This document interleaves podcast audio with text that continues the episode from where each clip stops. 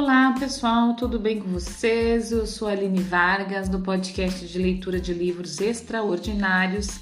Estou lendo o livro da Clarissa Pincola Estes, Mulheres que Correm com os Lobos. Nós paramos nas. Como é que ela chamou?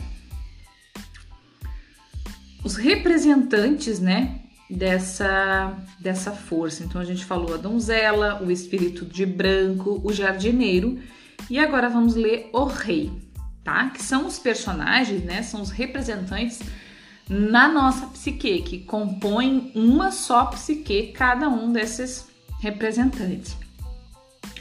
É uma boa leitura e uma boa escuta para nós. O rei representa um tesouro de conhecimentos no outro mundo. Ele dispõe da capacidade de levar seu conhecimento interior até o mundo lá fora para pô-lo em, pô em prática, sem afetação, sem resmungos, sem desculpas. O rei é filho da rainha mãe velha. À sua semelhança e provavelmente seguindo seu exemplo, ele se envolve nos mecanismos do processo vital da psique a fragilidade, a morte e a volta à consciência. Mais tarde na história, ao vaguear à procura da sua rainha perdida, ele passará por uma espécie de morte que o transformará de rei civilizado em rei selvagem. Ele encontrará sua rainha, podendo assim renascer. Em termos psíquicos, isso quer dizer que as antigas atitudes centrais da psique morrerão à medida que ela aprender outras. As antigas atitudes serão substituídas por pontos de vistas novos ou renovados acerca de quase tudo na vida da mulher. Nesse sentido, o rei representa a renovação das atitudes e leis que regem a psique da mulher. O mago o mago ou mágico, que o rei traz consigo para interpretar o que vê, representa a magia direta do poder da mulher. Coisas como a recordação num átimo, a visão a mil léguas de distância, a audição que cobre quilômetros, a capacidade solidária de ver como de ver como se através dos olhos do outro, ser humano ou animal. Tudo isso pertence ao instintual feminino. É o mago que compartilha dessas habilidades e também, por tradição, ajuda a mantê-las e a fazê-las funcionar no mundo objetivo. Embora o mago possa ser de qualquer sexo, aquele ele é uma poderosa figura masculina, semelhante nos contos de fadas ao irmão resoluto que ama tanto a irmã ao ponto de fazer tudo para ajudá-la. O mago sempre tem um potencial de transferência. Nos sonhos e na literatura, ele aparece como homem na mesma frequência em que aparece como mulher. Ele pode ser masculino, feminino, animal ou mineral, exatamente da mesma forma que a velha, sua equivalente feminina. Também consegue trocar seus disfarces com facilidade. Na vida consciente, o mago ajuda a capacidade da mulher de se tornar aquilo que deseja parecer a qualquer momento. A Rainha Mãe, a Velha. A Rainha Mãe, a Velha, nessa história, é a mãe do rei. Essa figura representa muitas coisas, entre elas a fecundidade, a enorme autoridade para detectar os ardes do predador e a capacidade de abrandar maldições. A palavra fecundidade parece ter o som dos tambores quando pronunciada em voz alta. Significa mais do que a fertilidade. Ela indica a vulnerabilidade, a capacidade de o solo ser vulnerável à conquista. Ela é aquele solo negro cintilante com mica, negras raízes peludas e toda a vida que passou antes tudo decomposto num humus perfumado. O termo fertilidade possui a conotação de sementes, ovos, seres, ideias. A fecundidade é a matéria fundamental na qual as sementes são colocadas, preparadas, aquecidas, incubadas, preservadas. É por isso que a velha mãe é muitas vezes chamada pelos, pelos seus nomes mais antigos: Mãe Terra, Mãe Poeira, Mãe e Má. Pois ela é o estrume que faz com que as ideias aconteçam. O diabo. Nessa história, a natureza dual da alma da mulher, que tanto a aflige quanto a cura, foi substituída por uma figura única, a do diabo. Como observamos anteriormente, essa figura do diabo representa o predador natural da psique da mulher, um aspecto contrário à natureza que se opõe ao desenvolvimento da psique e tenta eliminar todo o ânimo. Ela é uma força que se isolou do seu aspecto revitalizante. É uma força que precisa ser dominada e contida.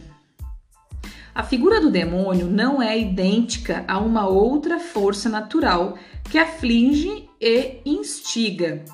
Também atualmente na psique feminina, a força que eu chamo de alterar alma. A alterar arma, desculpa, a alterar alma aparece com frequência nos sonhos das mulheres, nos contos de fadas e nos mitos como uma figura mutante de velha que seduz e assedia a mulher até uma descida que, em termos ideais, acaba numa reunião com seus recursos mais profundos. Portanto, aqui, nesse pomar do outro mundo, aguarda-nos a impressionante reunião dessas poderosas partes da psique tanto as masculinas quanto as femininas. Elas formam um conjunctio, conjunctio, isso. Esse termo pertence à alquimia e indica uma união altamente transformadora de substâncias dessemelhantes. Quando ocorre o atrito entre esses opostos, resulta daí a ativação de certos processos intrapsíquicos. Eles agem como a pender, pede, pederneira em atrito com alguma pedra para fazer fogo. É através da conjunção e da pressão de elementos dispar, díspares habitado, habitando o mesmo espaço psíquico que são criados o conhecimento, o insight e a energia profunda.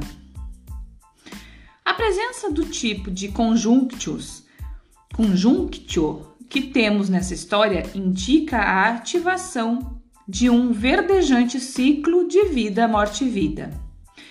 Quando presenciamos uma reunião rara e preciosa como essa, sabemos que um matrimônio espiritual está iminente. Sabemos também que ocorrerá uma morte espiritual e que uma nova vida surgirá. Esses fatores prevêem, prevêem o que está por vir. Conjunctio não é algo que se consiga com facilidade. Trata-se de um algo que trata-se de algo que ocorrer em decorrência de um trabalho extremamente árduo pois cá estamos com a roupa enlameada, caminhando por uma estrada nunca vista antes e com o sinal da mulher selvagem reluzindo cada vez mais dentro de nós. É legítimo dizer que esse tipo de conjunto está insistindo numa surpreendente revisão do, do seu velho self. Se estamos aqui no pomar, e conosco estão esses aspectos psíquicos, psíquicos identificáveis, não há como voltar atrás. Temos de prosseguir. E o que mais dizer sobre essas peras? Elas estão ali para quem tiver fome na longa jornada do outro mundo. Diversas frutas são tradicionalmente usadas para simbolizar o útero feminino na maioria das vezes, as peras, as maçãs, os figos e os pêssegos. Muito embora, em geral, qualquer objeto que tenha forma exterior e interior e que traga no centro uma semente que pode ser transformada num ser vivo, como os ovos, por exemplo, possa transmitir a conotação da qualidade feminina da vida dentro da vida. Aqui, as peras, em termos arquétipos, arquetípicos, representam o irromper de uma nova vida, uma semente de uma nova identidade. Em grande parte dos mitos e dos contos de fadas, as árvores frutíferas encontram-se sob o domínio da Grande Mãe, da velha Mãe Selvagem, enquanto o rei e seus homens recebem ordens dela. As peras no pomar são contadas, pois nesse processo transformador tudo recebe a devida atenção. Não se trata de um projeto for, fortuito. Tudo está registrado e controlado. A velha mãe selvagem sabe a quantidade de que dispõe dessas substâncias transformadoras. O rei vem contar as peras não por um sentimento de posse, mas para descobrir se alguém novo chegou ao outro mundo para começar sua iniciação profunda. O mundo da alma sempre aguarda o neófito e o andarilho. A pera que se curva para alimentar a donzela é, um, é como um sino repicando em todo o pomar subterrâneo, conclamando as fontes e as forças o rei, o mago, o jardineiro e, afinal, a velha mãe, que se apresentam ao saudar a apresenta, desculpa, que se apressam a saudar, a apoiar, a auxiliar a nova aprendiz. Figuras santas des, desde tempos imemoriais asseguram-nos de que na estrada aberta da transformação já há um lugar a nós destinado. E até esse lugar, seja pelo faro, seja pela intuição, somos arrastadas ou nos vemos transportadas pelo destino. Todas nós acabamos chegando ao pomar do rei. Não há como escapar. Nesse episódio, os três atributos masculinos da psique da mulher, o jardineiro, o rei e o mago, são os vigias, os inquiridores e auxiliares na viagem da mulher pelo outro mundo, onde nada é como aparenta ser. À medida que o aspecto régio da psique da mulher no outro mundo descobre ter havido uma alteração na ordem do pomar, ele volta com o mago da psique, que tem condição de entender questões do mundo humano, bem como do espiritual. Quem pesquisa as distinções entre os fatos psíquicos e o inconsciente.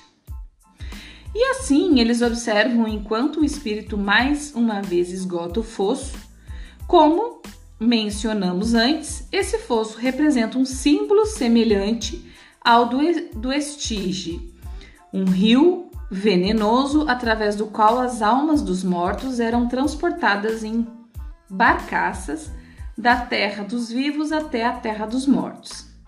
Ele não representava veneno para os mortos, apenas para os vivos. Cuidado, portanto, com aquela sensação de repouso e realização que pode seduzir os humanos a considerarem que os feito, que um feito espiritual ou término de um ciclo espiritual seja um ponto em que podem parar e descansar sobre os louros para todo sempre.